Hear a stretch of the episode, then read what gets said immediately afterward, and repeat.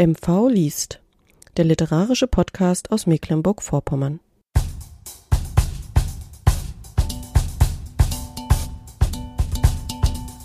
Heimatsuche von Steffen Dobbert in der Hörspiel- und Begegnungsscheune Kramon.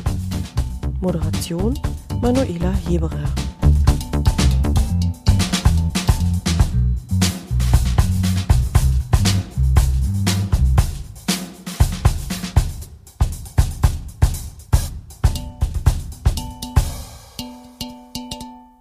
Ja, dieses Mal ist es mir gelungen, auch einen Mann zu begeistern, hier bei uns ähm, heute äh, Gast zu sein. Ich freue mich sehr, dass Steffen, Steffen Dobbert, ich muss immer aufpassen, wenn ich mich nämlich umdrehe, dann ist das mit der Podcastaufnahme immer ein bisschen schwierig, ähm, heute hier bei uns äh, zu Gast ist. Herzlich willkommen, Steffen.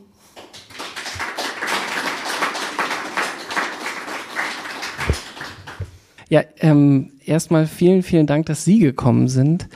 Ähm, ich freue mich besonders. Ähm, so viel vorab sei gesagt. Wir werden heute, glaube ich, ähm, musikalisch auf Reisen gehen. Wir werden durch MV reisen.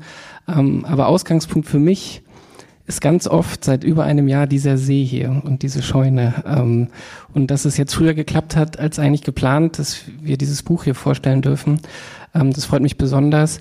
Ich finde es einfach immer nur schön, dass sich Menschen wieder versammeln dürfen und dass wir heute über dieses Buch reden können und vor allem auch wirklich ganz, ganz tolle Musik hören werden. Aber jetzt will ich äh, Manuela nicht vorgreifen. Also vielen Dank, dass Sie da sind.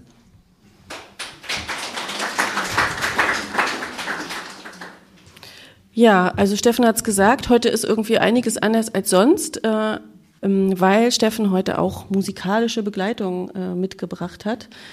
Den Jürgen Maeno, äh, der uns heute hier die Lesung ganz neu, ein Novum, auch musikalisch äh, sozusagen ähm, bereichern wird. Und ich bin jetzt mal gespannt, lass mich selber überraschen, was jetzt auf uns zukommt. Und ja, vorher Bühne frei, sag ich mal.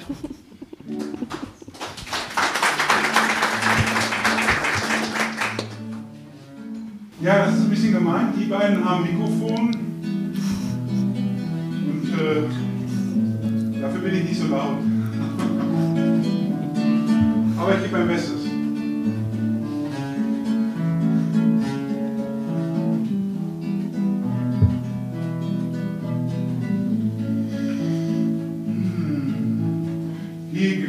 Platz für dich, mein Schatz. Der Horizont weit, um vier alle breit. Wir brauchen kaum Geld, weil Liebe hier zählt. An der Kasse kein Warten, wir haben alles im Garten.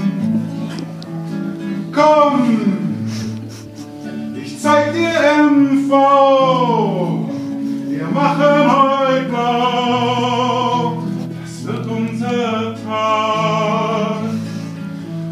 Komm, ich zeig dir MV, so wie ich seh, vielleicht so,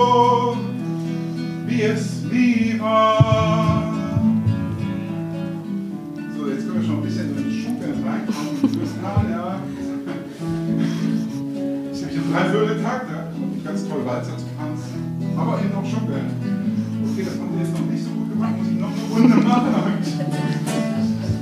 ah, das sieht, das sieht gut aus. Das ist gut. Okay, jetzt kommt langsam kommt nach vorne. Bisschen die erste Reihe. Gut. Hey, willst du mal ziehen? Du, hier ist nicht Berlin. Und das, was du willst, steckt alles im Pilz. Aus Schwein macht man Speck, Mädels mit Intellekt haben es oftmals noch schwer. Komm, wir fahren ans Meer. Komm, ich zeig dir MV. Wir machen heute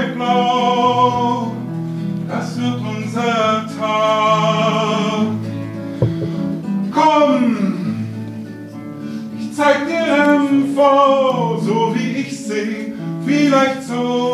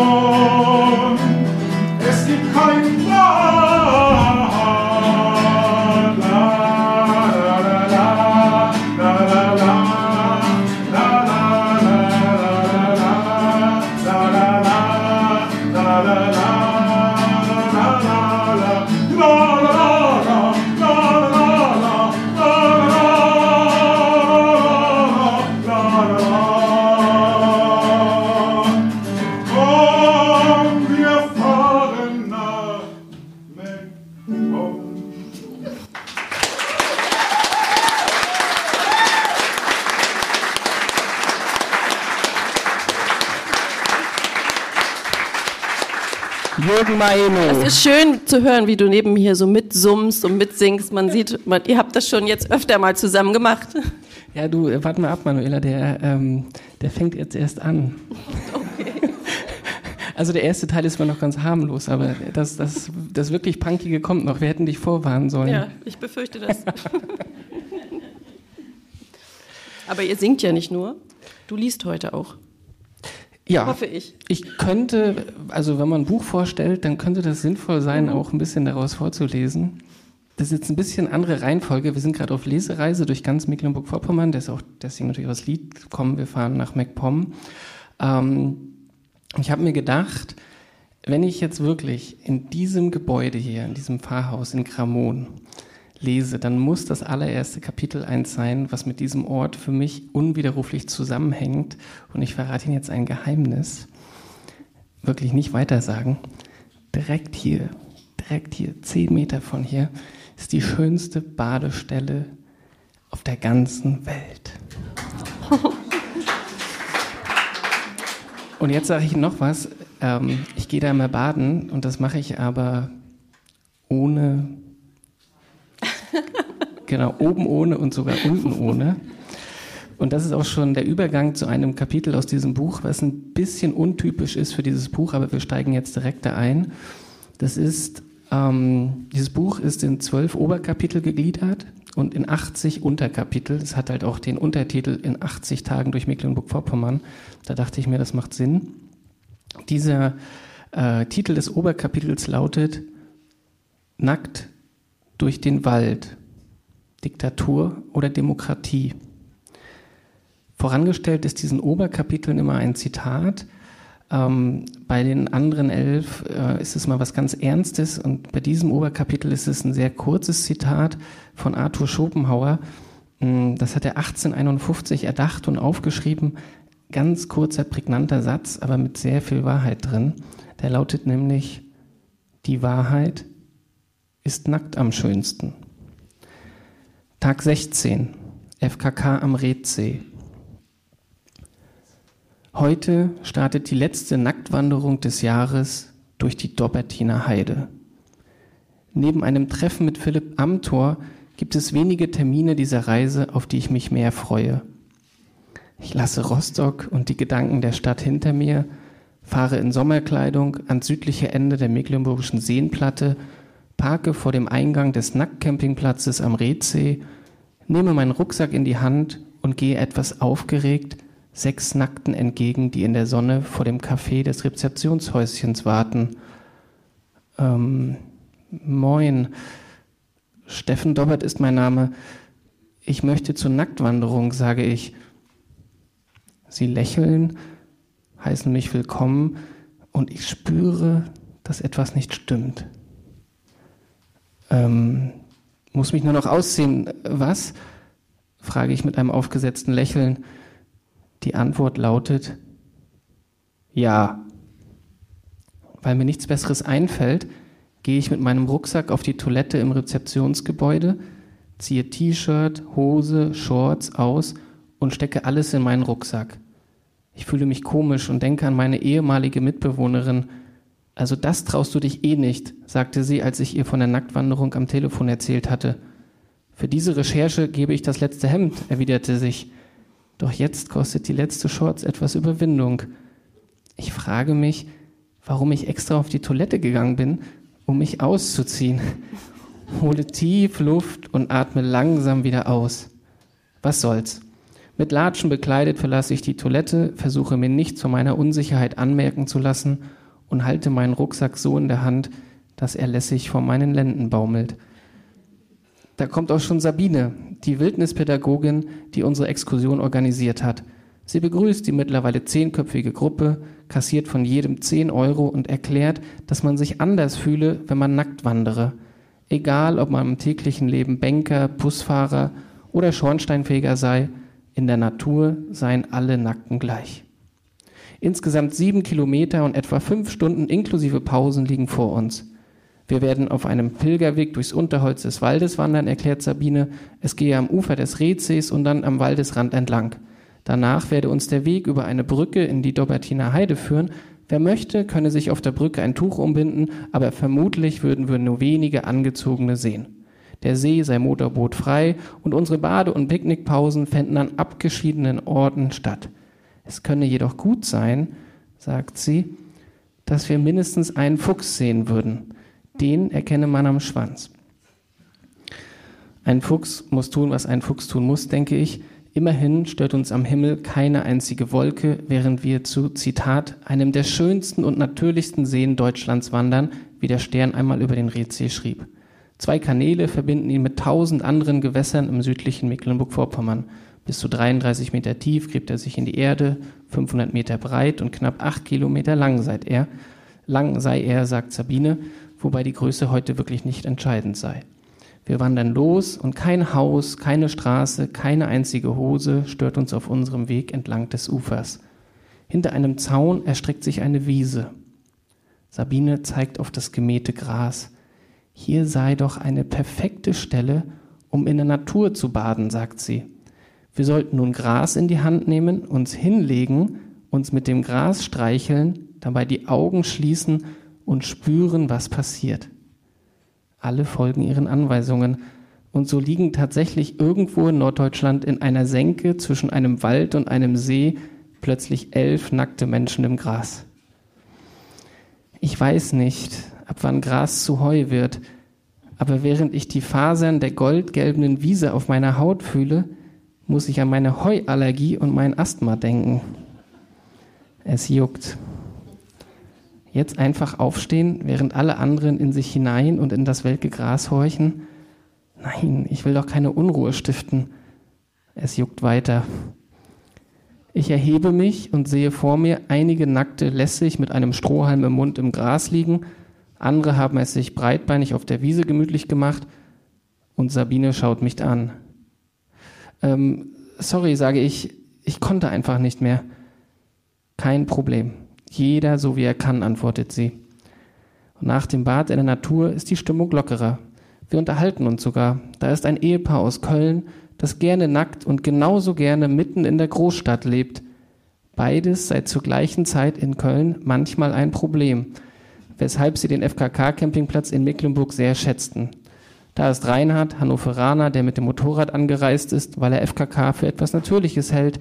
Da ist das Pärchen, das mit Wohnmobil und Kind unterwegs ist. Sie produziert einen eigenen Podcast und nackt wandert mit uns aus Neugier, während er gerade auf ihre Tochter aufpasst. Dann sind da noch Markus und seine Frau aus der Gegend um Düren, die schon vor langer Zeit festgestellt haben, dass Nacktwandern ihr Ding ist. Basti aus Hessen und Erik mit seinem Partner aus Chemnitz. Die beiden haben jahrelang FKK-Urlaub an der Ostsee gemacht, schätzen das Nacktsein aber mehr als das Meer. Die meisten gehen mittlerweile barfuß. Es piekt etwas, aber man gewöhnt sich. Um uns herum sind nur Schilf und Buchen, Wasser und Himmel, Schmetterlinge, Vögel und zehn andere nackte Menschen. Ich denke laut über die Verbindung zwischen Nacktheit und Freiheit nach. Jemand aus der Gruppe erwähnt Friedrich II., den todesmutigen alten Fritz, der als schwuler Absolutist Voltaire an seinen Hof nach Potsdam holte. Jeder soll nach seiner Fasson selig werden, ein angeblich von ihm stammender Ausspruch, weshalb er für manche FKK-Liebende gar als Vorbild taugt. Kurze Unterbrechung. Sabine zeigt uns etwas Großes in ihrer Hand. Wir sollen raten, welcher Baum zu diesem Zapfen gehört. Ist es eine Fichte, eine Kiefer oder eine Tanne? Viele raten etwas, doch niemand aus unserer Gruppe kommt darauf. Douglasie. Im urigen Wald der Seenplatte präsentiert uns Sabine noch Schafsgabe, Spitzwegerich, einen giftigen Fingerhut und Wildschweinspuren. Über die Symbiose zwischen Wolfsmilch und Schmetterlingsraupen, von der unsere Pädagogin ausführlich erzählt, denke ich eine Weile nach und bemerke erst gar nicht, dass das Jucken am Rücken aufgehört hat. Wir stoppen kurz an einem Ameisenhaufen, groß wie ein Kühlschrank. Danach kreuzen Eichelheer, Spitzmäuse, Blindschleichen und kleine Frösche unseren Weg. Am Waldesrand fliegt eine Starenschar über uns hinweg, Grillen zirpen, ein Specht klopft und Rehe nehmen Reis aus, bevor wir näher kommen können. Beim Schwimmen entdecke ich Fische, die unter mir durchs Wasser gleiten, nur ein Fuchs mit dem buschigen Schwanz, den sehen wir dann doch nicht. Nach fünf Wanderstunden bin ich etwas erschöpft, bedanke mich bei Sabine und den anderen Nackten für die Erfahrung. An der Rezeption des Campingplatzes bestelle ich einen Kaffee und ein Stück Pflaumenkuchen.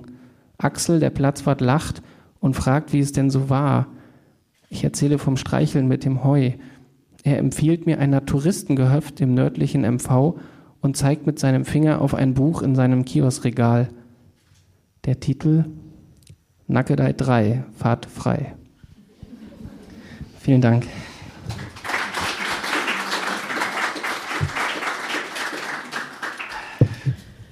Ja, oh, also Glück. sowas. Normalerweise ja. zieht sich Jürgen bei dem Kapitel immer aus. es ist auch sehr warm. Also Noch nicht. okay, okay. Sowas steht in diesem Buch, Heimatsuche in 80 Tagen durch Mecklenburg-Vorpommern von Steffen Dobbert. Steffen, du bist Journalist und Redakteur, Reporter, hast für Zeit, Zeit Online, ähm, FAZ, Spiegel gearbeitet, hast auch für ein Fußballmagazin gearbeitet, was ich jetzt gerade äh, irgendwie erstaunt äh, gelesen habe. Das ist schon lange her. Aber ja, stimmt. hast aber das Sportressort bei Zeit Online äh, auch äh, konzipiert und geleitet. Ähm, also irgendwie Sport äh, scheint ja auch irgendwie was zu sein, was dich interessiert. Ähm, bist aber dann ins Politikressort von Zeit Online gewechselt, wo du ähm, auch äh, einige Jahre als Reporter gearbeitet hast. Deine Schwerpunktthemen waren äh, neben der EU vor allem auch Russland und Osteuropa. Du hast Reportagen gemacht, auch über die Proteste in, ähm, äh, in der Ukraine, auf dem Maidan in Kiew und eine Sammlung deiner Reportagen ist auch als Buch äh, im Zeitverlag erschienen. Und dann hast du dich 2019 auf eine Recherchereise durch Mecklenburg-Vorpommern gemacht. Wow, was für ein Kontrast. Äh, erzähl mal, wie, das da, wie es dazu kam. Also es ist ja herausgekommen, dieses Buch, ich muss einmal kurz äh, mal zum Besten geben. Es ist wirklich, ich habe es dir schon erzählt, als wir uns vor ein paar Monaten getroffen haben, äh, seit langem mal wieder ein Buch gewesen, wo ich was ganz anderes erwartet habe und was ganz anderes bekommen habe und was ich eigentlich so gut wie nicht aus der Hand legen konnte, bis ich es nicht äh, komplett durchgelesen habe. Erzähl du doch mal, wie es überhaupt zu dem Buch gekommen ist.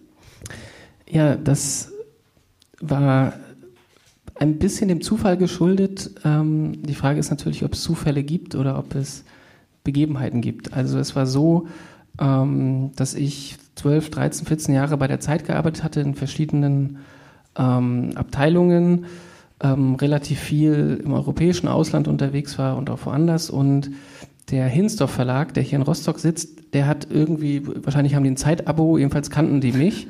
Ähm, und die sind ja spezialisiert auf Mecklenburg-Vorpommern und die wollten zum 30-jährigen Bestehen dieses Bundeslandes ein Buch herausbringen. Und da haben sie dann an mich gedacht, ähm, ob ich nicht der Autor sein könnte. Und dann ähm, sind zwei Sachen aufeinandergefallen. Ich hatte tatsächlich nach diesem ersten Buch über die Ukraine, was ich glaube ich 2015 veröffentlicht habe, irgendwie das Bedürfnis, mal wieder ähm, was Längeres zu machen, also mich so einem Projekt zu widmen.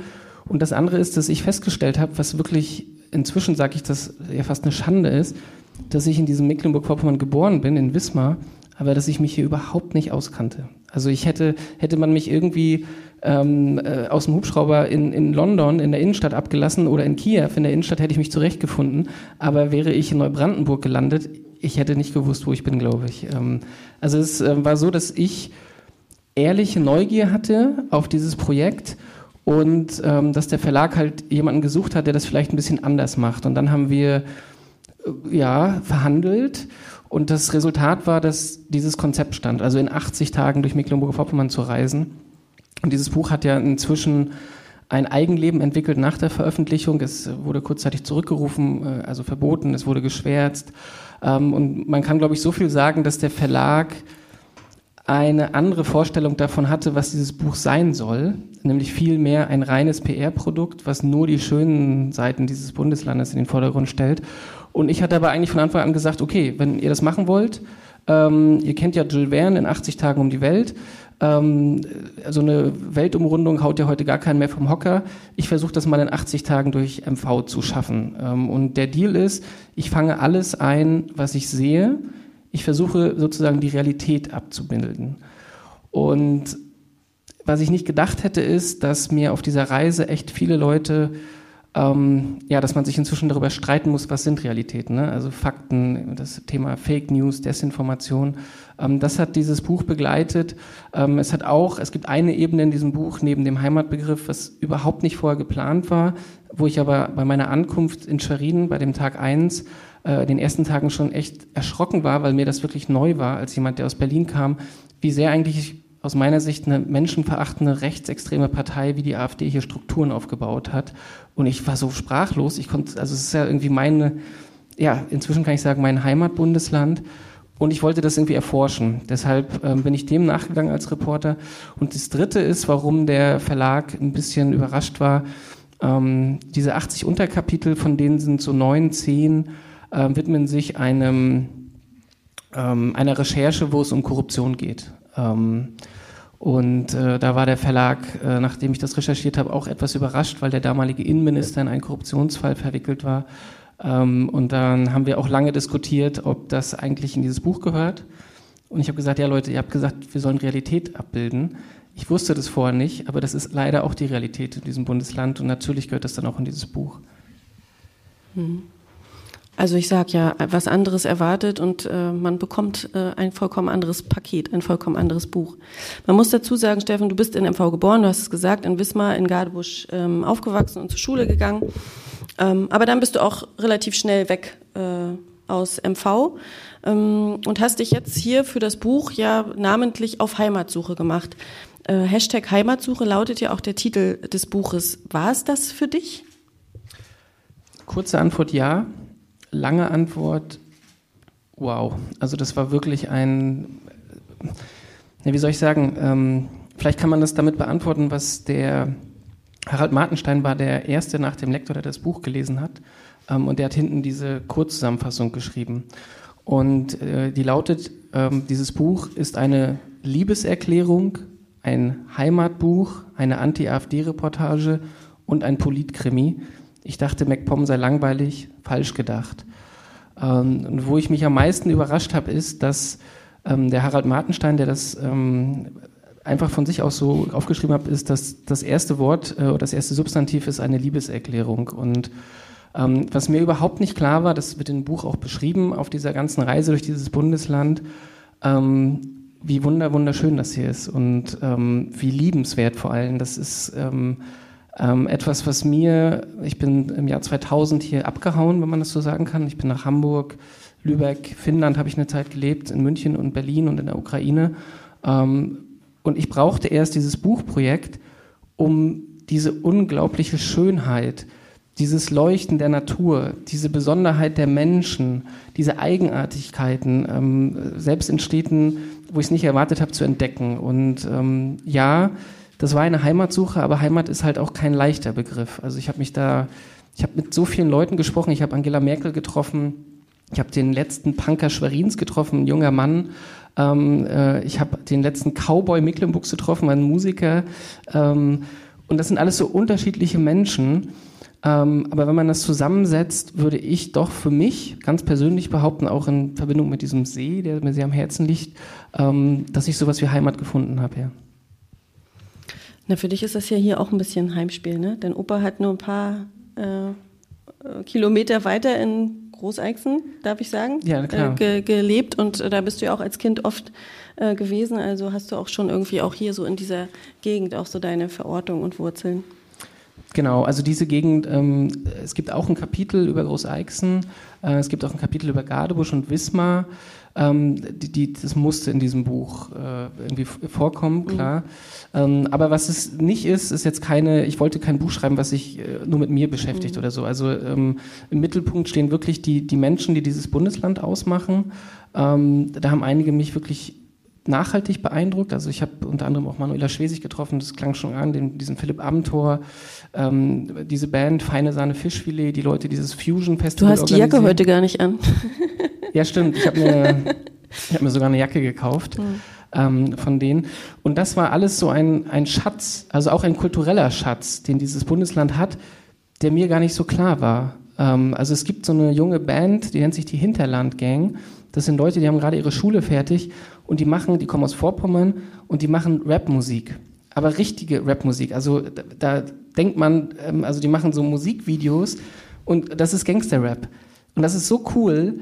Ähm, und das gibt es halt im Hinterland von Mecklenburg-Vorpommern. Und ähm, all dieses zusammen macht, glaube ich, dieses Bundesland aus. Und ähm, das steht vielleicht auch ein bisschen für dieses Buch.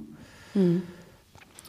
Du bist im ganzen Land unterwegs gewesen, also wirklich von vorne bis hinten. Ich habe mir mal die Mühe gemacht, ähm, das mal so ein bisschen aufzuzeichnen. Als wir uns das erste Mal vor ein paar Monaten getroffen haben, da war das noch so ein Krickel-Krackel auf so einer Kopiervorlage. Inzwischen ist es, hat äh, unsere Grafikerin das schick äh, abgebildet und wir haben es im Vier-Seen-Magazin veröffentlicht, wo auch ein Interview äh, mit dir erschienen ist. Sehr präsent ist Rostock. Ich finde auch so Wismar, ähm, Usedom. Ähm, aber im Endeffekt ist es relativ gut verteilt im Land. Wie ist denn das gewesen mit den einzelnen Stationen, ähm, die du sozusagen auf deiner Reise äh, besucht hast? Äh, hast du die vorher ausgewählt oder wie hat sich das ähm, ergeben? Äh, nee, ähm, das ist so die größte Lehre, die, die ich für mich auch aus diesem Projekt und aus diesem Buch, was mir das mitgegeben hat, ist, ähm, das Leben halt genau das ist, was passiert, wenn man was anderes geplant hat. Ähm, und ich habe es ja gerade schon angesprochen, der Verlag hatte, glaube ich, die Idee, ähm, anfangs hieß es auch noch, dass das Landesmarketing Mecklenburg-Vorpommern äh, mischt da mit und das wird so ein reines, typisches Werbebuch. Das ist es nicht geworden. Und ein Grund davon ist, dass ähm, wir am Anfang dieses Konzept hatten, in 80 Tagen durch MV, und dann ist klar, Joachim Gauck muss man treffen, Angela Merkel muss man treffen als Persönlichkeiten dieses Landes. Aber es war auch ziemlich viel nicht geplant. Und im Nachhinein muss ich sagen, die Kapitel, die mir am liebsten sind, wo ich jetzt auch, ähm, wo, wo so ein paar Bücher verkauft sind, Rückmeldungen bekommen habe von Leuten, sind genau die, wo ich Menschen getroffen habe, die ich vorher nie kannte und die mir nur durch Empfehlung also die ich entweder zufällig getroffen habe, diesen, diesen Punker aus, den letzten Punker aus Schwerin, ähm, der Benny heißt und sich selbst Happy nennt und ein ganz lebensbejahender Mensch ist, obwohl ihm das Leben echt äh, bitter mitgespielt hat. Den habe ich zum Beispiel ganz zufällig getroffen, als ich am Pfaffenteich saß äh, und äh, so sinniert habe, wie, wie das eigentlich werden soll. Wie soll ich so ein Buch schreiben, was dieses ganze Bundesland neu vermisst? Ähm, und dann saß er auf einmal neben mir und hat gesagt, willst du einen Schluck Pfeffi? genau, äh, genauso wie sie jetzt reagieren, so hätte ich wahrscheinlich äh, an, an fast jedem anderen Tag meines Berufslebens oder sonstigen Lebens auch reagiert. Aber in dem Moment war es halt wirklich ein Zufall. Ich saß da, hatte gerade davor einen Termin beim Leiter des Landesmarketings, der zu mir meinte, ach übrigens, Herr Dobbert, und dann gibt es noch ein Vorwort der Ministerpräsidentin in Ihrem Buch. Und ich so, äh, wie? Ich habe doch gerade angefangen mit der Recherche, Sie wollten doch journalistisches Buch haben. Jetzt erzählen Sie mir, dass Sie hier geghostwritet ein Vorwort der Ministerpräsidentin schreiben wollen. Das ist ja irgendwie komisch. Dann habe ich gesagt, nee, das möchte ich eigentlich nicht. Und dann haben wir uns echt kurz gestritten, wo ich dann irgendwie sagte, tut mir echt leid, äh, äh lieber Peter, aber das, das, das geht nicht. Das war vielleicht so üblich hier vor 89, das ist mir so rausgerutscht. Das hat ihn, glaube ich, ein bisschen ähm, immer gesagt, nee, jetzt hier ist die Linie. Also ihr habt gesagt, ihr wollt einen Journalisten haben, der durchs Land reist, dann könnt ihr nicht so einen Ghostwriting-Text machen. Dann bin ich da aus dem Büro rausgetorkelt, dachte so, Gott, oh Gott, was hast du dem jetzt erzählt? Ähm, und habe mich dann dahingesetzt. Und in dem Moment brauchte ich diesen Schluck Pfeffi. Und das war der Beginn. ja, und das war der Beginn eines Kapitels, ähm, was mir so nahe geht, weil dieser, dieser Benny, dieser junge Punker, in seinem jungen Leben so viel durchgemacht hat. Ja, sein, sein Vater war ein großer Nazi, äh, sein Großvater, Entschuldigung, ähm, seine Eltern, das ist schwierig. Und er hat sich, er war einfach offen und ähm, hat äh, mir von seinem Leben erzählt und da war ich sehr, sehr dankbar drüber. Mhm. Also es war nicht geplant. Ähm, und ähm, das führt mich auch zu anderen Leuten, die nicht geplant waren. Ähm, du hast ja viele äh, Menschen getroffen, du hast es gesagt, du hast ja auch schon einige jetzt genannt, die dir besonders in Erinnerung geblieben sind, vielleicht sogar bis heute auch nachwirken. Und ähm, über einen, so eine Person äh, hast du auch ähm, jetzt uns heute was mitgebracht. Genau, ich habe mir natürlich überlegt, wenn wir hier eine Lesung haben, kann ich jetzt eigentlich nicht das Großeichsen-Kapitel vorlesen. Das ist ja, das wäre oder Gardebusch. Deswegen ähm, habe ich mich äh, jetzt für ein Kapitel entschieden. Ähm, das spielt etwas weiter weg. Das ist ein Dorf, äh, das nennt sich Userin. Das ist südlich von Neubrandenburg. Das könnte aber genauso gut auch hier in Westmecklenburg sein. Also kleines Dorf, Kirche, schöner See. Ähm, und die Person, die ich dort getroffen habe, kannte ich vorher ebenso nicht, also niemals vorher gehört. Ich war am Tag davor in Neubrandenburg und der dortige Bürgermeister hatte mir erzählt, also wenn du jetzt noch ein paar Tage hast, fahr unbedingt nach Userin. Und dann kam es zu Tag 49 im Kulturstall in Userin. Es ist, was es ist, sagt die Liebe. Ich wache in Neubrandenburg auf. Gestern Abend war ich mit dem Oberbürgermeister und seinem Mann im ehemaligen Güterbahnhof der Vier-Tore-Stadt Abendessen. Danach tranken wir Kölsch und diskutierten über Hemdengünni, Fledermaus, Goldpinsel, den schönen Dan und über Gründe, die Leute dazu bringen, ihr Kreuz bei einer Partei wie die AfD zu setzen. Wie in Waren beim Grillen fiel am Ende unserer Debatte ein Schlüsselwort mehrmals Korruption. Seltsam. Auch in Neubrandenburg ist das ein Thema. Ich verlasse mit Waldemar meinem Bus über die vierspurigen Highwaystraßen die Stadt und fahre bis ins Dorf Userin. Dagmar Wendorf wartet dort auf mich, und obwohl wir uns noch nie zuvor gesehen haben, begrüßt sie mich mit offenen Armen und zeigt mir ihren Kulturstall für Musik und Literatur. Ihr Haus ist eine Theaterbühne des Lebens, mitten im mecklenburgischen Dorfland, nahe dem Useriner See. Im Flur entdecke ich ein Gedicht von Erich Fried und im Garten staune ich über die auf Dutzenden Steinplatten geschriebenen Lebensweisheiten, die die 76-Jährige wie Kunstwerke auf ihrem Hof verbaut hat. Dort steht, Sie kommen hier nicht rein, nur du. O Lust des Beginnens, Dankbarkeit ist das Gedächtnis des Herzens. Jeden Morgen ist Welturaufführung. Vorm Tod ist alles Leben. Der Mensch braucht Heimat. Dagmar sagt, ich kann die Welt nicht retten, nur ein bisschen dich und mich, doch vom Glauben an die Liebe lasse ich nicht.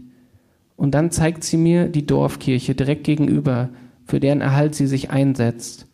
Eine Katze huscht an uns vorbei, wir gehen wieder zurück über die Straße, setzen uns ins Wohnzimmer und essen zur späten Mittagszeit ein mecklenburgisches Frühstück. Tomaten, Mettwurst, Eier, Schinken, Käse und Butter. Als Gregor Gysi einmal hier war, nannte er die Verpflegung Ferienlageressen. Mir schmeckt es. Und beim Essen verschwenden wir keine Zeit mit Smalltalk. Dagmar erzählt von ihrem Leben. Ihre Mutter Käthe war Mitglied der NSDAP. Ihr Vater kämpfte für die Nazis im Krieg. Käthe, Käthe, wehe, wehe, wenn wir den Krieg verlieren. Wir haben so viel Unrecht getan. Das schrieb Dagmars Vater 1943 in einem Brief von der Front. Es war sein letzter. Im Sommer 1945 nahm die Mutter Dagmar, die damals zwei Jahre alt war, in den Arm. Sie drückte ihre Tochter an sich und lief mit ihr und anderen Frauen in den Tollensesee. Aus Angst vor, vor Vergewaltigungen und Strafen die sowjetische Soldaten als Vergeltung für die Kriegsverbrechen der Deutschen nun an ihnen begehen würden. Ein Offizier bemerkte das Geschehen. Viele Frauen waren schon im Wasser. Da schoss der Rotarmist in die Luft, rief seine Soldaten zusammen und befahl, die verrückt gewordenen Weiber aus dem See zu treiben. So bekam Dagmar zwei Jahre nach ihrer Geburt noch einmal das Leben geschenkt. Sie hatte Glück, viele andere nicht. Als die Rote Armee anrückte, brannte die von der Wehrmacht verteidigte Innenstadt Neubrandenburgs fast komplett ab. Sowjetische Soldaten vergingen sich an Frauen und Kindern. Auch in den Flüssen Peene und Trebel ertränkten sich Frauen mit ihren Kindern. In Neubrandenburg begingen Schätzungen zufolge 3000 Menschen Selbstmord. Im nördlich der für Torestadt gelegenen Demmin sollen es an die 1000 gewesen sein. Dagmar macht in ihrer Erzählung einen Sprung. Fast 60 Jahre später, 2003, 13 Jahre also, nachdem die DDR implodiert und Dagmars Traum eines sozialen Staates, ausgerichtet an den Zielen der französischen Revolution, Freiheit, Gleichheit, Brüderlichkeit, geplatzt war, erhielt sie einen Brief vom Arbeitsamt. Sie, die überall, wo sie sich nach dem Mauerfall beworben hatte, abgelehnt worden war, las es in diesem Brief nun amtlich bestätigt, schwarz auf weiß. Sie sei, Zitat, nicht mehr vermittelbar. Nach ihrem Gefühl hieß das, sie werde nicht mehr gebraucht. In einer Aprilnacht in diesem Jahr 2003 konnte sie schlecht schlafen, stieg ins Auto und fuhr auf ein Feld zwischen Lindenberg und Großquassow. Morgens um 7 Uhr stand sie an diesem Tag unter einer Eiche, in ihren Händen der Strick. Sie war entschlossen, es zu tun. War es Glück oder war es Zufall? Aber an diesem Morgen kam Bauer Günther vorbei, ein ehemaliger Traktorist der LPG, also ein Geschöpf des Systems, an, an das Dagmar geglaubt hatte. Vielleicht wollte er nur sehen, ob die Saat auf dem Feld aufging, vielleicht brauchte er einen Spaziergang. Sicher ist, in Herrgotts Frühe sah er dort unter der Eiche eine Frau mit einem Strick stehen. Er schrie ihr etwas entgegen. Heute weiß Dagmar nicht mehr genau, was es war, aber sie weiß, was dann folgte. Sie weinte, so heftig wie noch nie zuvor und sie fuhr zum Grab ihrer Mutter und sie dachte an das Ende des Zweiten Weltkriegs. Ein paar Tage später räumte sie ihren Stall auf und begann, ihr altes Bauernhaus Stück für Stück in ein Theater der Liebe zu verwandeln. Sie beschloss, mit ihrer Kunst, mit Bert Brecht, mit Erich Fried, mit Zuversicht noch einmal anzupacken. Nach ein paar Wochen nahm sie psychologische Hilfe an, redete sich bei einem aus Westdeutschland hergezogenen Arzt viel Kummer vom Leib Sie fing an, selbst als Trauerrednerin zu arbeiten und sie erfüllte sich einen Traum, den sie schon zu DDR-Zeiten gehabt hatte. Sie fuhr nach Paris, spazierte durch die Stadt und ging zum Cimetière de Montmartre ans Grab von Heinrich Heine.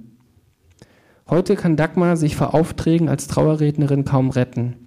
Menschen aus der Gegend suchen ihren, in ihren Worten Trost und in ihrem Kulturstall treten regelmäßig Autorinnen und Musiker auf. Ich wollte immer eine Spielstätte haben im Brechtschen Sinne, damit das Vergnügen am Denken angeregt wird, sagt Dagmar. Ich erzähle ihr von Undine, von Katrin und meinen Gedanken an den Tod. Dagmar umarmt mich und schenkt mir ein Buch mit ihrer eigenen Lyrik. Bevor ich mit Waldemar meinem Bus weiterfahre, gehe ich noch einmal im Flur an dem eingerahmten Gedicht von Erich Fried vorbei. Es ist Unglück, sagt die Berechnung. Es ist nichts als Schmerz, sagt die Angst. Es ist aussichtslos, sagt die Einsicht. Es ist, was es ist, sagt die Liebe. Vielen Dank.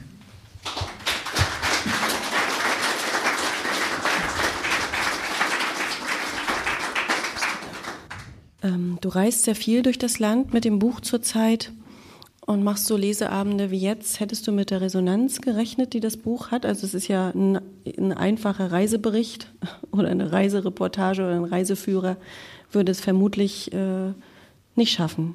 Aber hast du damit gerechnet, als du das Buch gemacht hast, ähm, dass es so ähm, viel Aufmerksamkeit erregen wird? Nee, gerechnet habe, da, habe ich damit nicht. Ähm, aber ich meine, diese Form, das ist ein Sachbuch ähm, durchgängig im Reportagestil geschrieben. Das äh, ist jetzt nicht ganz ungewöhnlich, dass solche ähm, Bücher auch gelesen werden. Und was mir wichtig war, ist, ähm, oder wie soll ich es ausdrücken, jemand anderes hat mal gesagt, dass dieses Buch eigentlich eine Sammlung aus 80 Mosaiksteinchen ist. Und erst wenn man diese 80 Steine zusammensetzt, dann hat man so ein Bild von diesem Bundesland. So, so schön wie es ist, aber auch so verletzlich, so schlecht, ähm, so nachdenklich, wie es halt ist. Ähm, und ähm, ich war ehrlich gesagt unsicher, ähm, wie dieses Buch überhaupt ankommt bei den Menschen. Ähm, das weiß man nie, wenn man, wenn man etwas erschafft. Ähm, und inzwischen bin ich, ähm, habe ich, da kommen vielleicht später noch drüber zu sprechen, jede Menge Ärger gehabt wegen des Buches. Aber es ist etwas passiert, was mir wichtig ist. Ähm, wenn ich in den Spiegel schaue, dann kann ich sagen, ja, das ist das Buch, was ich geschrieben habe. Und ähm, das sind halt die Realitäten, die ich dort ähm, abgebildet habe. Ähm, und das ist vielleicht manchmal wichtiger als, ähm, also anfangs hieß es vom, von diesem Landesmarketing-Herrn, von dem ich erwähnt habe, ja, mach mal dieses Buch und danach, wir haben gute Verbindungen zum äh, Roten Sofa, das ist, glaube ich, irgendwie so eine Talksendung, mhm. Äh, und zu Markus Lanz und, und wir schicken dich dann auch zum großen MV-Tag und dann präsentierst du das auf der Bühne mit der Ministerpräsidentin und so. Das ist jetzt irgendwie nicht mehr passiert. ähm, aber ich glaube, ähm, das ist auch so mein Fazit aus den vielen Lesungen, die wir hatten, ähm, manchmal ist es gar nicht wichtig, wie groß etwas ist, sondern es ist vielleicht wichtig, wie ehrlich ähm, und wie direkt die Sachen sind. Und das ähm, kann ich zumindest sagen, habe ich bei diesem Buch versucht und Immerhin ist es jetzt so, dass es schon eine zweite Auflage gibt. Also ein paar da Leute sprechen wir gleich noch drüber. Okay. Du hast ja nicht nur auf deiner Recherchereise viele Leute äh, kennengelernt, sondern uns auch heute den Jürgen mitgebracht. Und ihr habt euch, glaube ich, auch ähm, bei einer Lesung äh, kennengelernt. Ist das richtig? Erzähl mal kurz, wie, wie das kommt, dass äh, Jürgen Maeno heute ähm, unser zusätzlicher Gast ist. Ja, ähm, das ist tatsächlich eine ganz, ganz tolle äh, Begebenheit, ähm, weil Jürgen und ich, wir kannten uns nicht. Und der Zufall hat uns zusammengeführt. Wir haben, ich habe es erwähnt, ich hatte schon ein paar Lesungen. Wir waren letzte Woche in Rostock, in Wismar war schon eine Lesung und so weiter. Und eine der Lesungen war in Qualitz. Ich weiß nicht, ob Ihnen das was sagt. Das ist wirklich ein kleines Dorf im Warnotal. Dort gibt es auch ein altes Pfarrhaus äh, und einen Verein, der wirklich sehr, sehr rührig ist. Also die machen dort Kultur. Und ähm, als sie von diesem Lied gehört haben, äh, von diesem Buch gehört haben, haben sie mich eingeladen und dann gab es jetzt im Sommer dort eine Lesung. Und Jürgen Maeno, ähm, der war dort zu Gast. Und wie der Zufall es wollte, hatte er diesen MacPom-Song selbst komponiert und geschrieben. Ähm, und dann haben wir uns vorher unterhalten und da habe ich gesagt, du, äh, das war im Garten, keine Mikros, sondern alles irgendwie ein kleiner Rahmen. Wenn du willst, spiel doch mal. Und dann war ich ehrlich gesagt total begeistert, ähm, weil ich es so schätze, wenn Menschen ihre eigene Kunst machen. Und ähm, danach hat sich herausgestellt, dass der Jürgen noch ein paar andere Lieder selbst geschrieben hat. Ähm, und dann haben wir beschlossen, lasst uns doch, wenn es passt, irgendwie das miteinander verbinden. Und ähm, ich habe das Gefühl, das passt an manchen Stellen ganz gut. Ähm, es gibt in diesem Buch, habe ich gerade schon vorgelesen, auch so ein paar Kapitel, die sich ja mit dem Tod beschäftigen. Ähm, auch das Thema Suizid äh, zieht sich wie so eine rote Linie durch dieses Buch.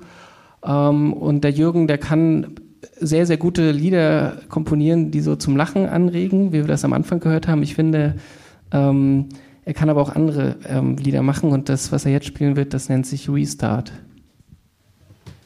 an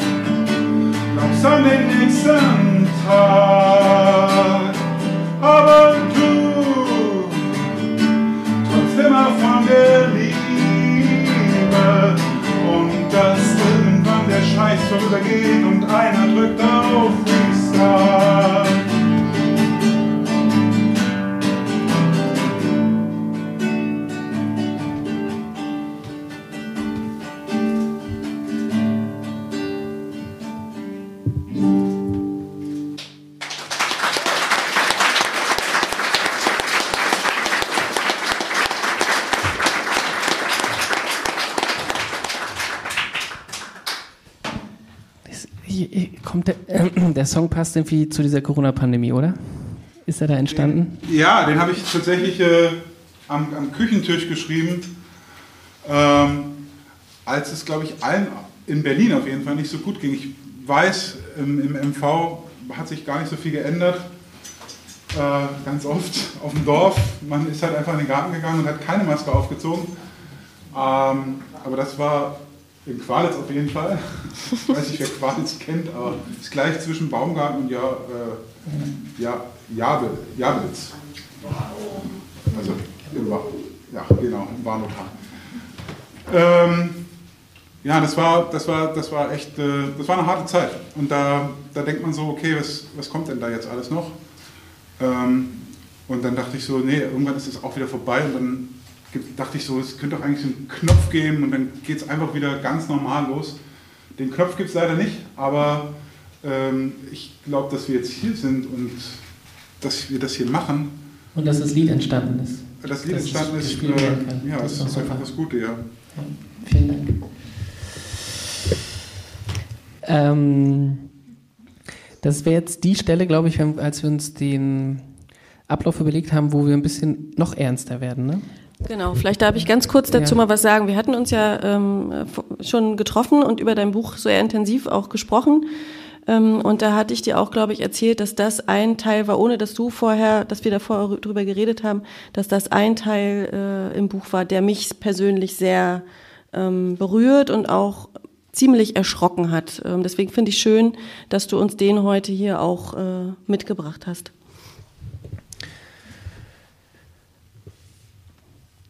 Tag 24. Braunbären und Bratwürste. Wir waren Deutsche. Gleich nach dem Aufwachen in der ebenerdigen Wohnung namens Hagenow steige ich die Treppen hinauf, fast in die Spitze des Wasserturms. Weil gerade gereinigt wird, kann ich eine andere Ferienwohnung, in der noch Teile des ehemaligen Wasserbehälters hängen, besichtigen von oben schaue ich durch ein offenes Fenster hinunter auf Müritz und meinen Bus Waldemar. Welch ein Weitblick. Ich bilde mir ein, unterm Horizont das Gelände des größten Bärenschutzzentrums Westeuropas zu erkennen. Bevor ich mich mit dem Auto dahin aufmache, lerne ich noch eine Frau, etwa mein Alter, kennen. Wir quatschen eine Weile. Ich erzähle von meiner Buchrecherche und sie ist so gastfreundlich, dass sie mich zum Abendessen einlädt. Bekannte und Freunde von ihr wollten eh am Abend Bratwürste grillen. Da könne ich ruhig dazukommen, sagt sie. Ich bringe etwas Bier mit, antworte ich und entschuldige mich. Erst muss ich dem Ruf der Bären folgen. Als ich abends wieder in Waren ankomme, ist der Grill schon heiß. Drei Männer und zwei Frauen, alle aus MV, sitzen an einem Tisch. Die Frau, die ich heute früh getroffen hatte, ein guter Freund von ihr, belesen, vielleicht Mitte 40, ein dunkelblonder Mann, wohl Ende 50, ein gemütlich wirkender Herr, Mitte 50 und eine Frau, die vom Alter her meine Mutter sein könnte. Alle fünf wirken wie normale Leute von nebenan, Mittelschicht. Sie stimmen zu, dass ich unser Gespräch für meine Recherche aufzeichne. Damit sie dennoch nicht von ihren Nachbarn erkannt werden, nenne ich sie an diesem Buch Martina, Merten, Frank, Bruno und Elena. Bautzner Senf steht zwischen uns auf dem Tisch. Gemeinsam essen wir Salat und Bratwürste, trinken Bier, reden über Heimat, Hansa Rostock, Philipp Amthor, den Bärenwald. Und dann frage ich, was mich seit Tagen interessiert. Warum akzeptieren und tolerieren einige in diesem Land diese AfD? Merten, weil die Treuhand uns damals ausverkauft hat. Die Leute fühlen sich betrogen. Frank, Mit den 100 D-Mark haben sie uns damals gekriegt, diese Strategen.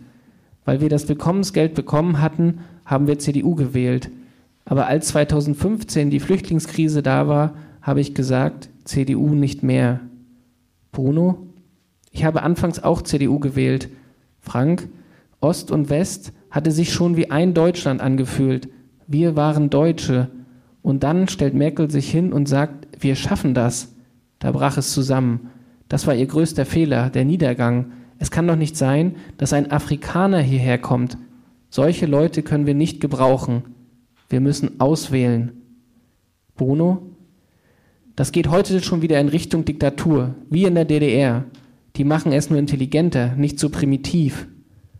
Frank? Merkel ist ein halber Diktator. Deswegen ist der Seehofer vorher eingeknickt. Oha. Ich bin überrascht, wie offen hier beim Essen geredet wird und erinnere mich an Joachim Gauks These. Was jenseits unserer Meinung sei, sollten wir nicht zu schnell mit Intoleranz abstrafen. In diesem Sinne höre ich einfach weiter zu. Bruno, Merkel und ihre Anhänger gehen bestimmte Sachen, geben bestimmte Sachen vor, ohne irgendwelche demokratischen Abstimmungen darüber zu machen. Wenn ich manche Gerichtsurteile sehe, frage ich mich, ob es noch mit rechten Dingen zugeht, hier in Deutschland. Martina, und in den Nachrichten läuft nur, was du glauben sollst. Ich habe das Fernsehprogramm abgeschafft, komplett. Frank, das ist eh manipuliert. Nachrichten gucke ich nicht mehr. Merten, DDR 2.0. Du kannst dich heute aber auch anders informieren. Eine meiner Hauptnachrichtenquelle ist RT. Ich bin auch bekennender Putin-Fan, nur mal so am Rande. Spätestens jetzt stößt meine gaukische Toleranzfähigkeit an ihre Grenze. RT, was früher Russia Today hieß, ist eine vom Kreml gesteuerter Propagandasender, der unser demokratisches Mediensystem gezielt ausnutzt, um Stimmung im Sinne der russischen Außenpolitik zu machen. Ich erzähle, dass ich zu diesem Thema als Journalist viel in Russland, Brüssel, Berlin und Kiew recherchiert habe und versuche, die Bedeutung unserer Pressefreiheit zu erklären, doch ich bin in der Minderheit. Bruno? Zum größten Teil werden die Medien von der Politik finanziert. Deshalb sind die hörig und bringen genau die Nachrichten, die die Politik hören möchte. Merten? Bis vor zehn Jahren habe ich immer Grün oder SPD gewählt. Nun bin ich Protestwähler. Bei der Europawahl habe ich die Partei gewählt und bei der Kommunalwahl links. Bruno? Ich habe bei der Europawahl AfD gewählt und auf kommunaler Ebene die Linke aber nicht aus Überzeugung. Elena, ich wusste gar nicht, für wen ich stimmen sollte, und weil mir der Lindner gefallen hat, habe ich FDP gewählt. Zufrieden bin ich nicht. Martina, ich war gar nicht wählen. Merten, wir müssen doch nur 80 Jahre zurückschauen. Warum hat die NSDAP so einen Zulauf bekommen? Weil die Leute so frustriert von der aktuellen Politik waren. Und Korruption, das ist ein Riesenproblem heutzutage. Korruption. Martina, jetzt bist du irritiert, Steffen, ne? Ja, bin ich, sehr sogar. Ich freue mich über die Offenheit der Grillrunde. Wann reden Leute schon einmal so über ihre politischen Wahlentscheidungen? Und gleichzeitig hätte ich so etwas nicht erwartet. Zwei AfD, ein Protestwähler, eine FDP und eine Nichtwählerin, alle an einem Tisch. Immerhin sprechen wir alle miteinander. Ich berichte den Fünfen von Joachim Gauks neuem Buch und höre Schimpfworte, die ich hier nicht schreiben möchte. Nachdem der Tisch abgedeckt ist und wir im Sinne der Toleranz über einige unterschiedliche Meinungen hinweggegangen sind, verabschiede ich mich und gehe in meine kleine Ferienwohnung im Wasserturm. Ich will schlafen, aber die Diskussionen haben mich aufgewühlt. Politikverdrossenheit, dieses komplizierte Wort, über das Gesellschaftswissenschaftler und Politologen oft klagen, hat wohl noch nie so konkret auf mich gewirkt. Ich schließe die Augen und versuche an die Bären und glückliche Hühner im Bärenwald zu denken. Puh.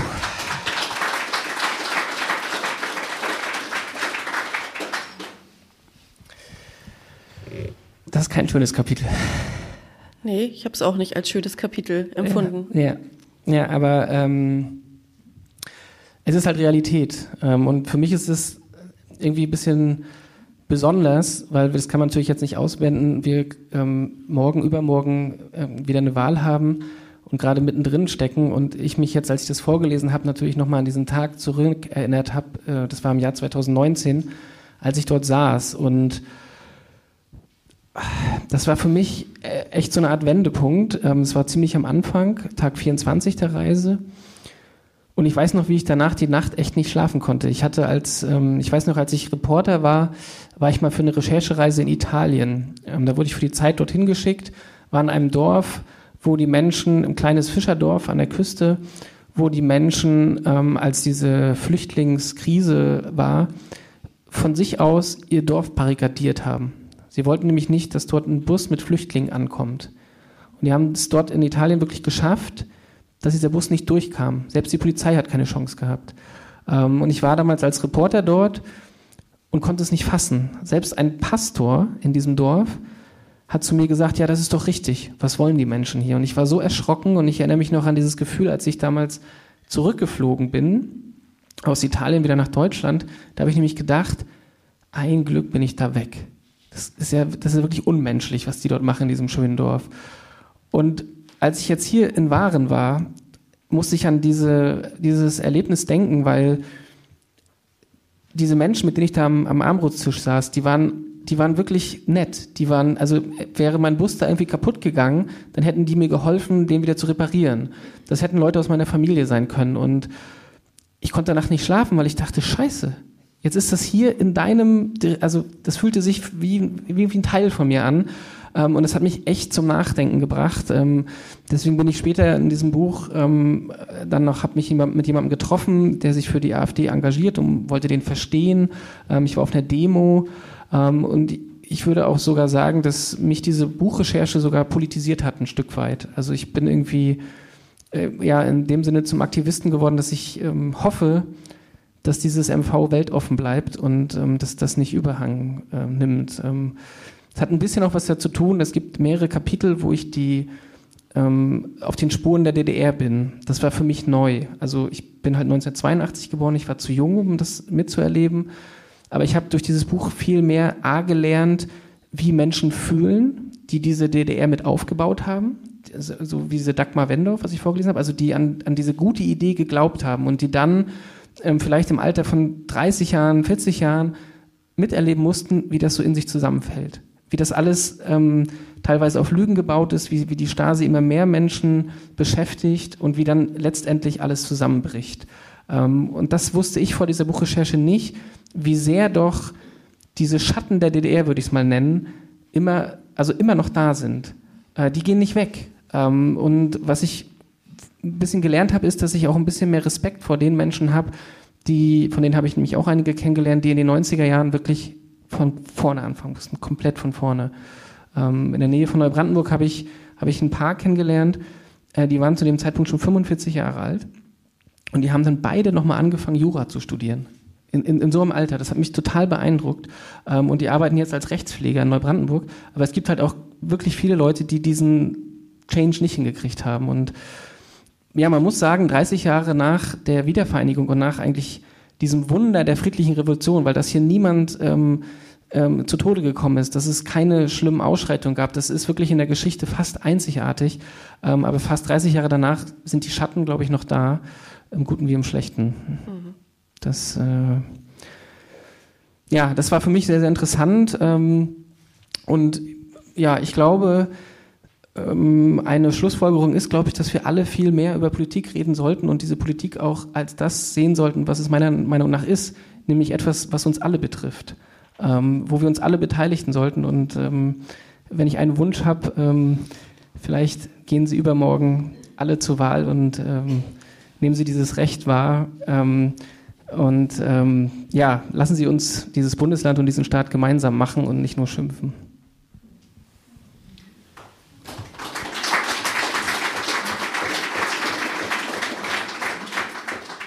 Ähm, ich habe dich vorhin gefragt, ob ich es überhaupt ansprechen darf oder soll oder was auch immer, weil das so ein bisschen trickier ist. Ähm, es gibt ja nicht nur schöne Erlebnisse und ähm, Resonanzen, äh, die mit dem Erscheinen des Buches verbunden sind. Ich persönlich habe äh, eine Ausgabe, die sieht noch so richtig schön clean aus, aber draußen am Büchertisch, ähm, da hat man diesen ähm, gelben Punkt, erste geschwärzte ähm, Ja, inzwischen aus, zweite. Inzwischen zweite, schon die Schweiz, äh, die Schweiz, die Schweiz, also die zweite geschwärzte Ausgabe oder Auflage. Ähm, was äh, hat es damit auf sich? Ja, das ist ähm, etwas, was ich nicht gedacht hätte.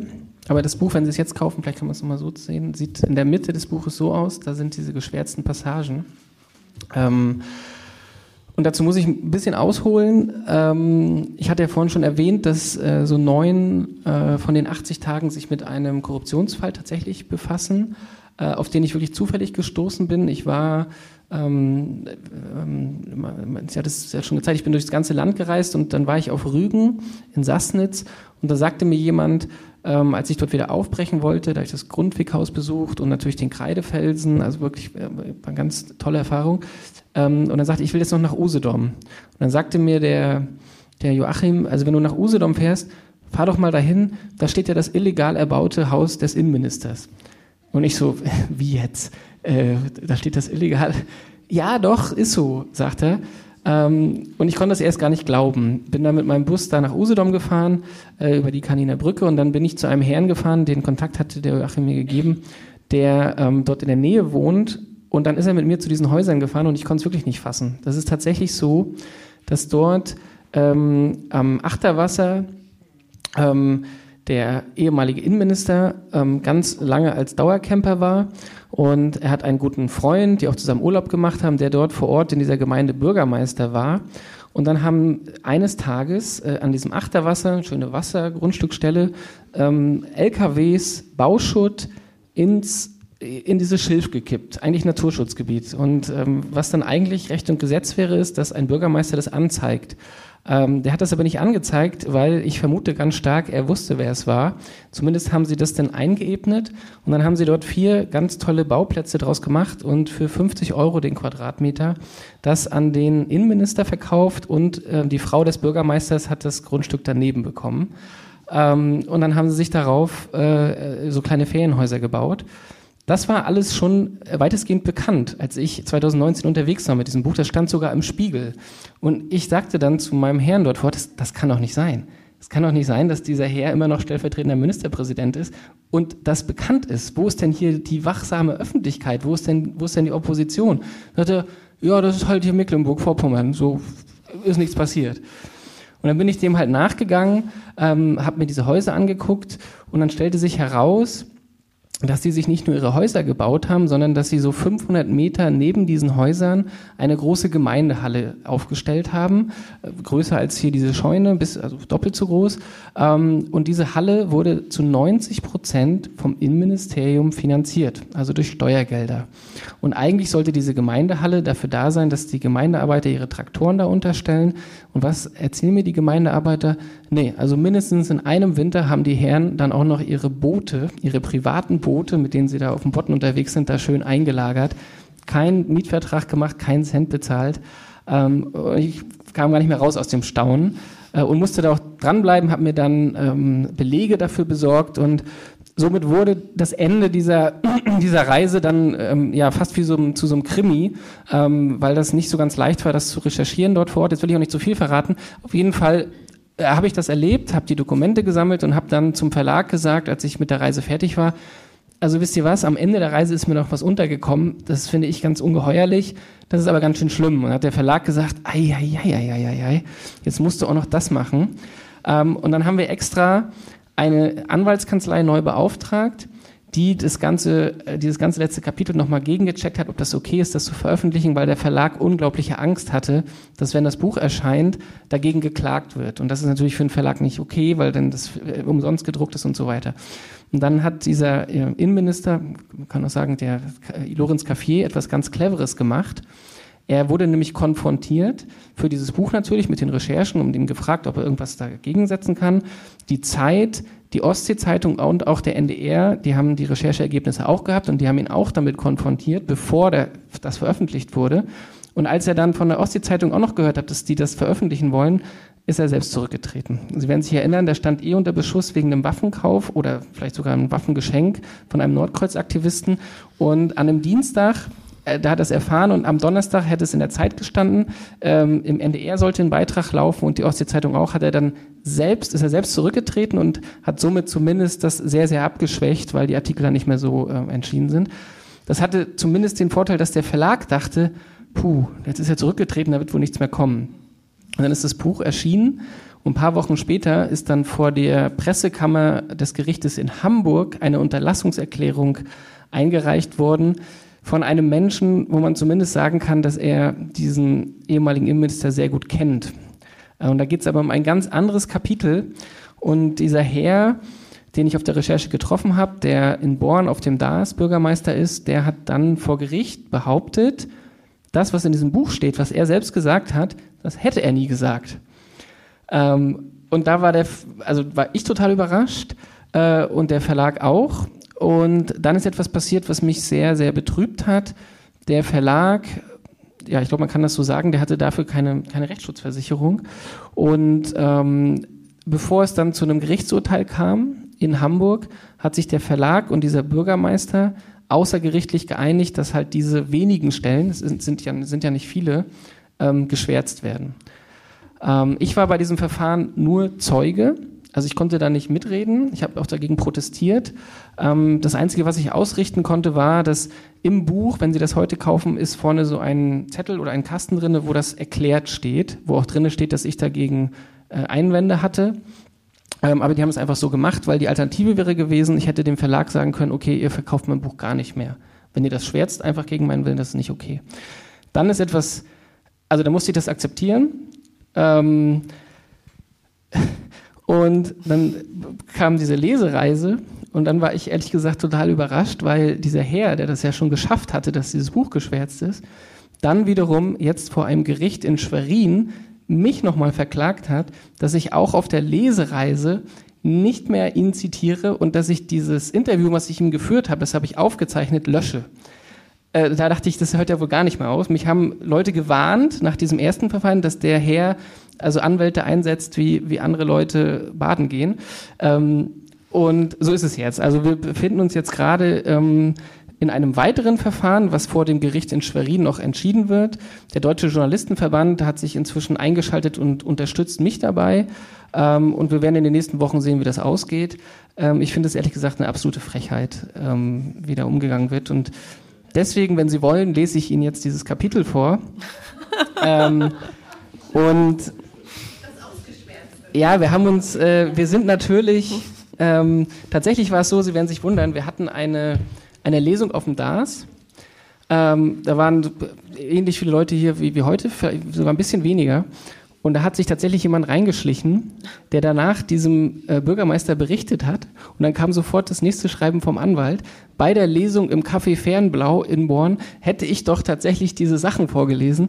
Und äh, damit begründet er jetzt noch mehr seinen, seine Unterlassungsansprüche, dass ich nirgendwo mehr darüber reden soll, was er mir eigentlich damals erzählt hat. Ähm, und deswegen sind wir auf eine ganz lustige Idee gekommen.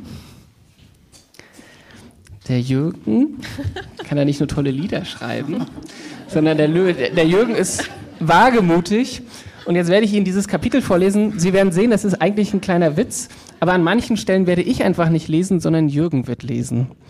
Ähm, wir haben nämlich so einen Deal, wenn ich ins Gefängnis gehe, dann besucht er mich und wenn er ins Gefängnis geht, dann besuche ich ihn. Und also, immer muss ich mich ausziehen, ne? Ja, ja, ist schon klar.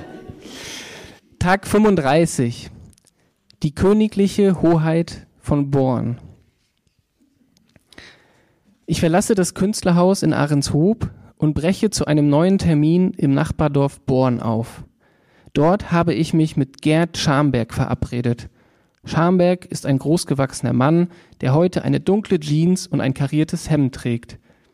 Ich wollte irgendeinen Bürgermeister oder eine Bürgermeisterin vom DAS treffen und nach meiner Anfrage hatte er sofort zugesagt.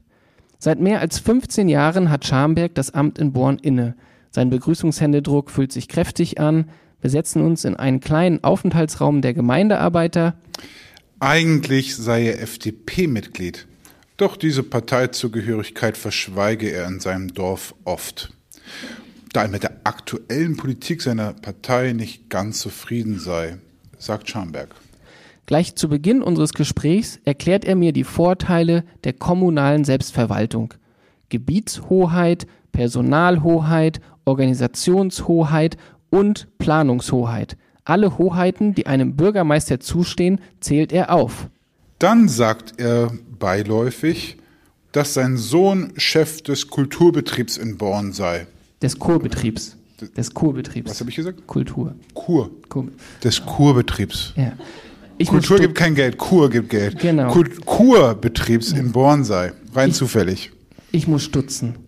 Der Kurbetrieb, ein Unternehmen, das jedes Jahr mehr als 600.000 Euro vor allem durch die Kurtaxe einnimmt, gehört nur der Gemeinde. Das Oberhaupt dieser Gemeinde ist Gerd Schamberg. Wenn ausgerechnet sein Sohn den Posten an der Spitze des Kurbetriebs bekommen hat, dann klingt das für mich nach Vetternwirtschaft.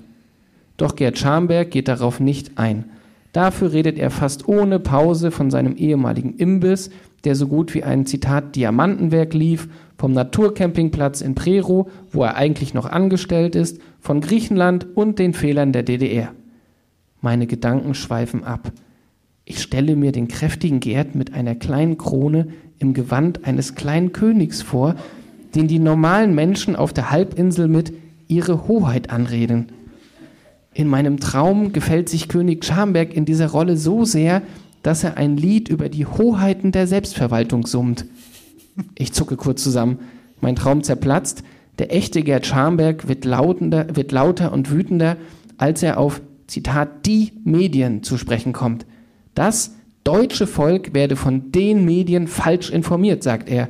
Die Medien, egal ob ARD, ZDF oder RTL, da sind sie alle gleich, hätten bewusst die Berichterstattung über Pegida eingestellt, sagt er. Wegzensiert nennt er das und behauptet, die Medien hätten sich auch auf Greta Thunberg eingeschworen und seien alle russlandfeindlich. Und die Medien desinformieren uns, sagt er. Damals, zu DDR-Zeiten, wusste man wenigstens, dass die Medien gesteuert wurden. Puh. Ich versichere Schamberg, dass ich seit zwölf Jahren in verschiedenen Redaktionen arbeite und nie in Deutschland erlebt habe, dass irgendetwas systematisch wegzensiert wurde. Ganz im Gegensatz zu autokratischen Ländern wie zum Beispiel Russland.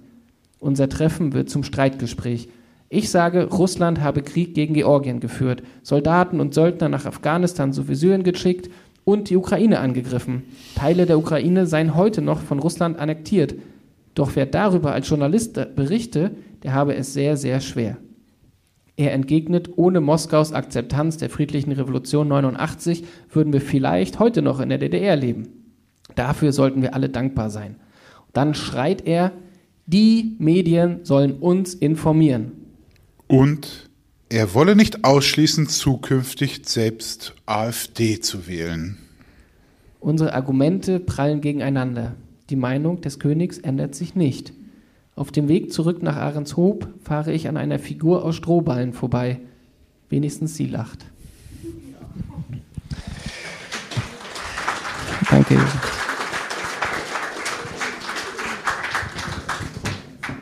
Ja, das war das schlimme, verbotene Kapitel. Manchmal denke ich, das ist alles irgendwie ein schlechter Witz. Ähm, weil das ist eigentlich etwas, wozu man, wenn man, wie ich finde, ein gestandener Bürgermeister ist und er hat das so gesagt, einfach auch mal stehen kann und drüber lächeln kann. Ähm, aber dieser Herr will es jetzt wirklich wissen. Ähm, es hat halt dazu geführt, dass von der ersten Auflage waren, glaube ich, schon 3100 Bücher verkauft, als die sich geeinigt haben, außergerichtlich. Und dann ähm, und haben wirklich von diesen 900 Büchern ähm, in der Mitte die aufgemacht, vier Doppelseiten rausgeholt diese vier Seiten nachgedruckt, geschwärzt gedruckt und wieder reingemacht. Und dann wurden diese 900 Bücher wieder in den Handel gekommen und inzwischen sind sie alle verkauft. Äh, und jetzt die zweite Auflage ist halt so äh, geschwärzt gedruckt. Das ist wirklich aberwitzig. Äh, also 3100 sind im Umlauf, die vor diesem Tag X, wo die sich geeinigt haben, auch weiter in Umlauf sein können. Und meiner Meinung nach ist selbst, also wer ein ungeschwärztes Buch hat und daraus vorliest, der, der, macht überhaupt nichts verkehrt, das ist ja wirklich albern. Ähm, was ich jetzt hier erzähle, ist meine Meinung, das kann ich Ihnen erzählen, was ich denke und da kann niemand, ähm, also jemand sagte, der, der möchte Journalisten mundtot machen und versucht darüber halt auch Druck aufzubauen und ich denke mir irgendwie, also nee, dann mache ich halt genau das Gegenteil und dann mache ich noch fünf Lesungen auf dem DAS, ähm, weil so geht es ja nicht. Also ich, zu Ostern war ich da wirklich sehr geknickt ähm, weil ich glaube, dieses Buch ist mehr als dieses wirklich kleine Kapitel ähm, und das geht, geriet da so ein bisschen in den Hintergrund. Ähm, aber dann ist etwas passiert, was mich sehr, sehr gefreut hat. Ähm, ich habe vorhin ja schon mal angesprochen, es gibt den letzten Cowboy Mecklenburgs, das ist so ein Musiker, den habe ich auf der Reise getroffen, es gibt auch ein Kapitel über ihn, wirklich ein ganz, äh, wie ich finde, rühriger Mann, der seine eigene Musik auch schreibt und Country-Musik macht. Und der hat von diesem Theater mitbekommen. Und dann bekam ich eines Tages äh, zur Osterzeit dieses Jahres eine E-Mail. Und da stand so ein Betreff Überraschung.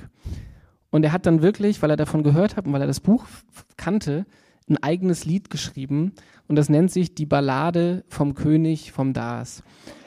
Ähm, und das ist wirklich, ähm, das ist für mich sowas, wo ich mich immer dran, dran aufrichte. Bei allem Schrecklichen, was passiert und jedem Ärger, ist es doch manchmal auch immer ein Grund, irgendwie kreativ zu werden. Und dieses Lied, also wenn Sie Lust haben, das ist auf YouTube, man kann sich, es gibt inzwischen auch ein Musikvideo dazu. Ähm, das ist so Country-Musik und da wird die Sache so ein bisschen aufs Korn genommen, künstlerisch. Und das äh, hat mir sehr, sehr viel Freude bereitet, dass zumindest auch sowas entstanden ist. Genau.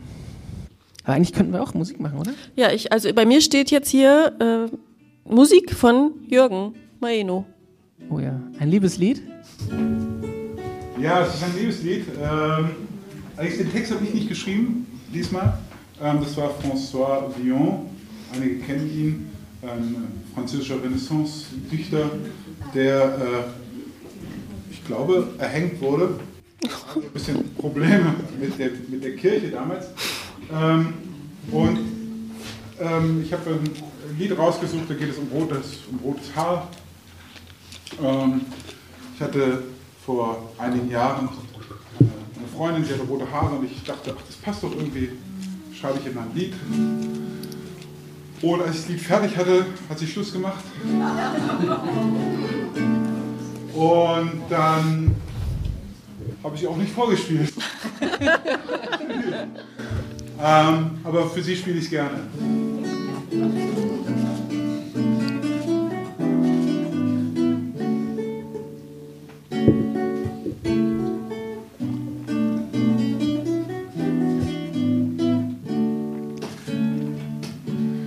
Sommer war das Gras so tief, dass jeder Wind daran vorüberlief. Ich habe da dein Blut gespürt und wie es heißt zu mir herüberrann. Du hast nur meine Stirn berührt, da schnurrt er hin, der harte Mann, weil solche Lieb nicht täglich gibt. Ich hab mich in dein rotes Haar verliebt. Im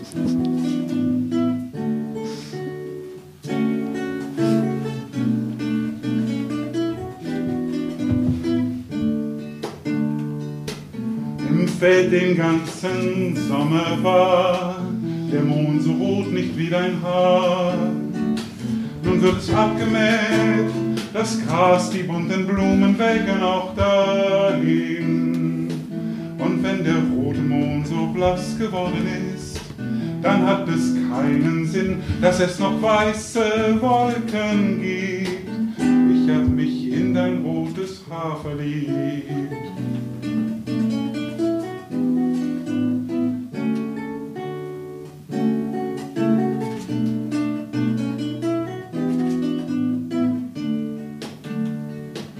Du sagst, dass es bald Kinder gibt, wenn man sich in dein rotes Haar verliebt.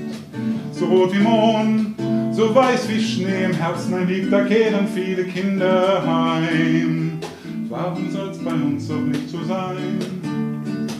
Du bleibst im Winter auch mein rotes Reh und wenn es hundert schönere gibt, ich hab mich in dein rotes Haar verliebt.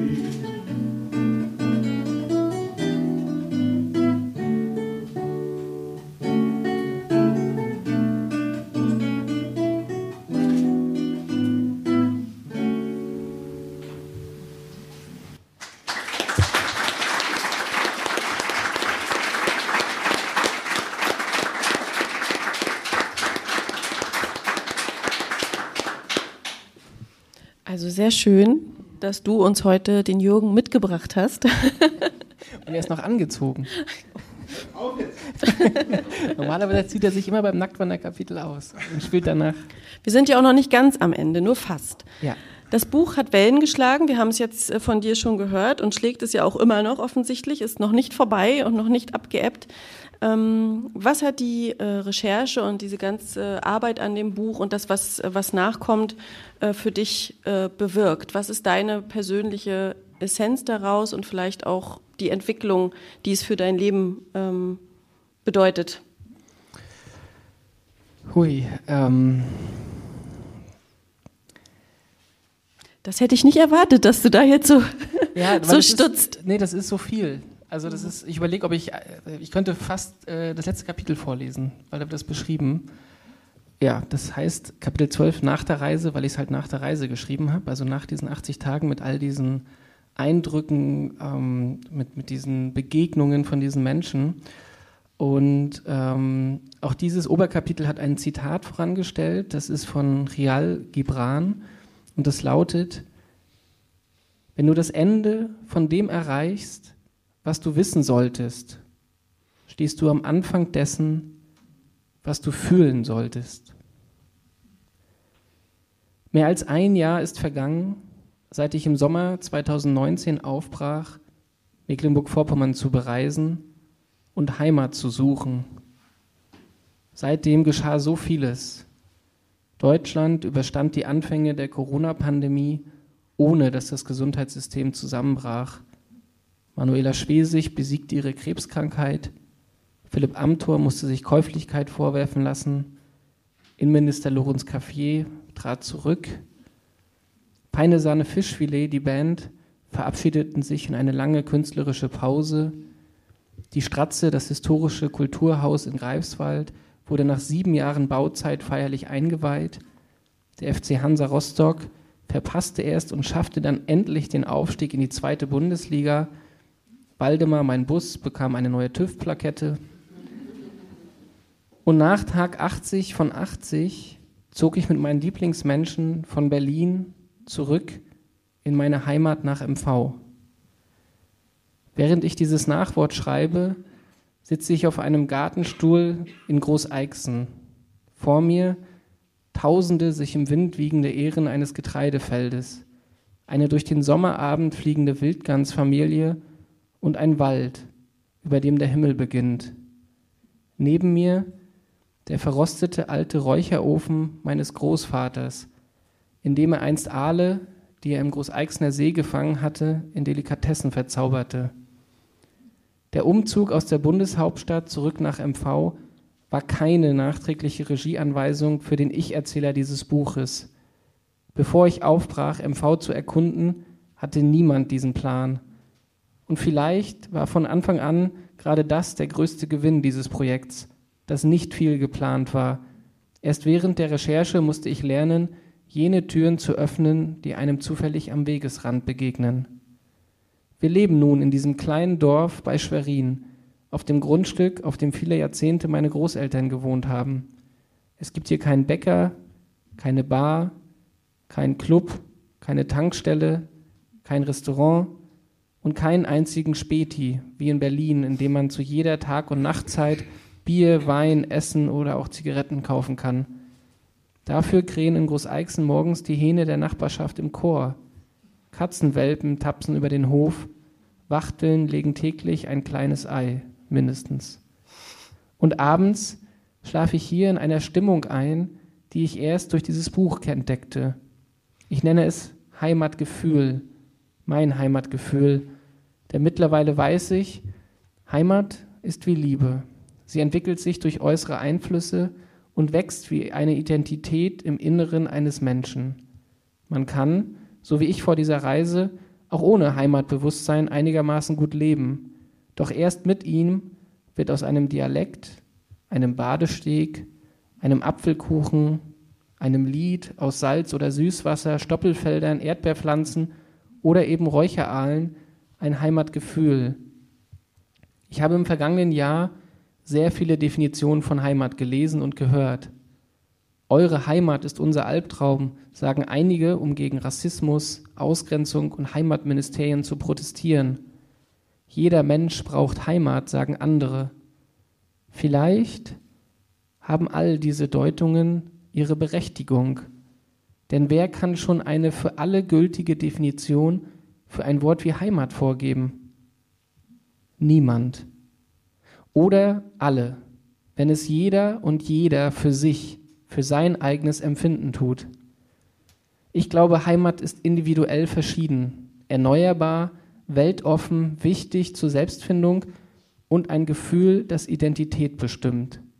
Und ich glaube, Heimat ist nicht unbedingt ortsgebunden, nicht fremdbestimmt, keine Staatsaufgabe, sie ist nicht durch andere zu beurteilen und sollte vor allem nicht instrumentalisiert werden. Wo will ich hin? Wo komme ich her? Und wo möchte ich begraben sein? So persönlich wie diese drei Fragen sind, so persönlich ist Heimat. Vielleicht musste dieses Buch deshalb eine persönliche Ebene bekommen. Bisher hat die Biologie jedenfalls keine eindeutige Antwort auf die Frage gefunden, warum Aale einen Ozean überqueren, nur um am Ende ihres Lebens den ganzen Weg noch einmal in umgekehrter Richtung zurückzulegen. Auch ich kann schwer erklären, weshalb es nun zurück nach Großeixen ging. Aber die Johannisbeersträucher, die vor dem Räucherofen meines Großvaters stehen, tragen gerade hunderte knallrote Früchte. Und die Wildgänse, die eben noch durch den Sommerhimmel flogen, landen nun mitten in dem Teich, auf dem ich als Kind Schlittschuh laufen lernte. Es platscht, Wasser spritzt, die Gänse schnattern, alles um mich herum ist hell, bunt, laut, leise und schön. Ich werde losgehen und Aale angeln. Danke.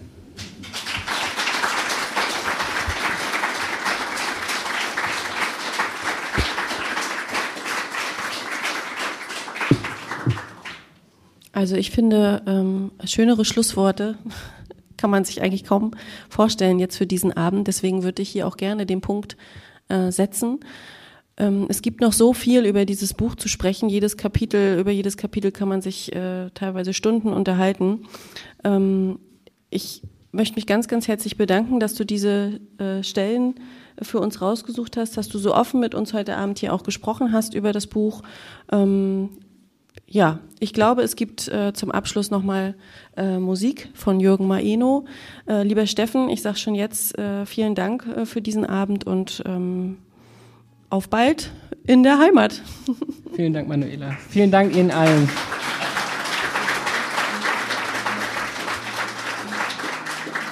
Lebt den Tag heißt der Song.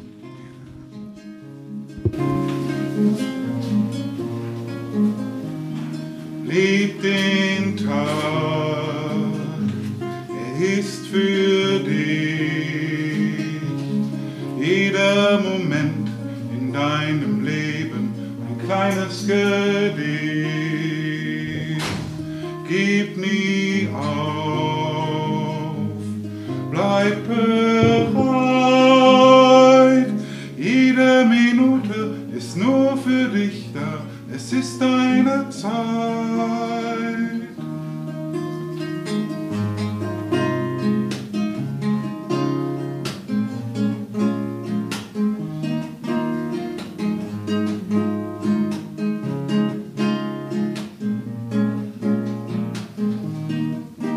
Nach dem Scheitern darfst du wieder beginnen. Glaub mir, keiner wird dir böse sein. Ein Versuch muss nicht gelingen. Lass den Ärger nicht zu tief in dich rein. Es gibt selten gerade Wege, nicht mal auf der Autobahn. Musst du in die Bremsen gehen, später wirst du weiterfahren. Leb den Tag, er ist für dich. Jeder Moment in deinem Leben ein kleines Gedicht. Gib nie auf, bleib bereit. Jede Minute ist nur für dich da, es ist deine Zeit.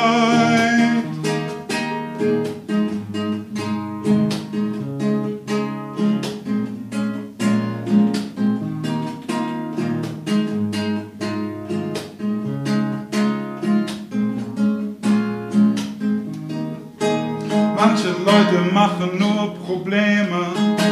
Oftmals, wenn man sie besonders mag, einfach gehen kann richtig wehtun.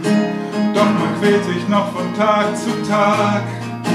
Hohe Mauern können fallen, Kartenhäuser stürzen ein.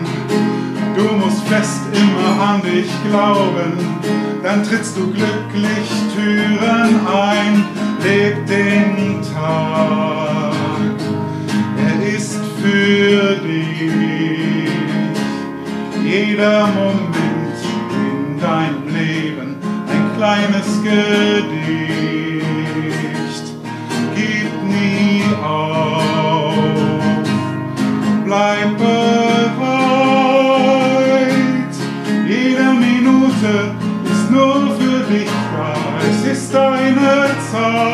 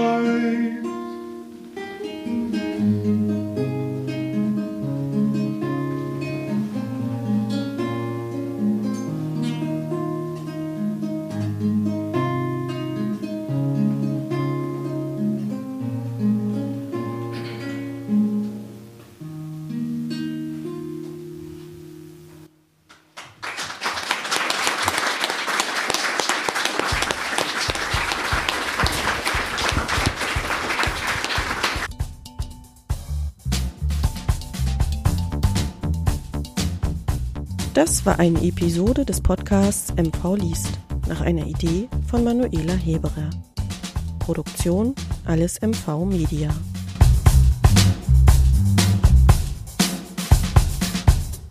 Gefördert im Rahmen des Projekts Und Seitab liegt die Stadt. Ein Projekt der Beauftragten der Bundesregierung für Kultur und Medien und des Literarischen Kolloquiums Berlin sowie dem Landkreis Nordwestmecklenburg.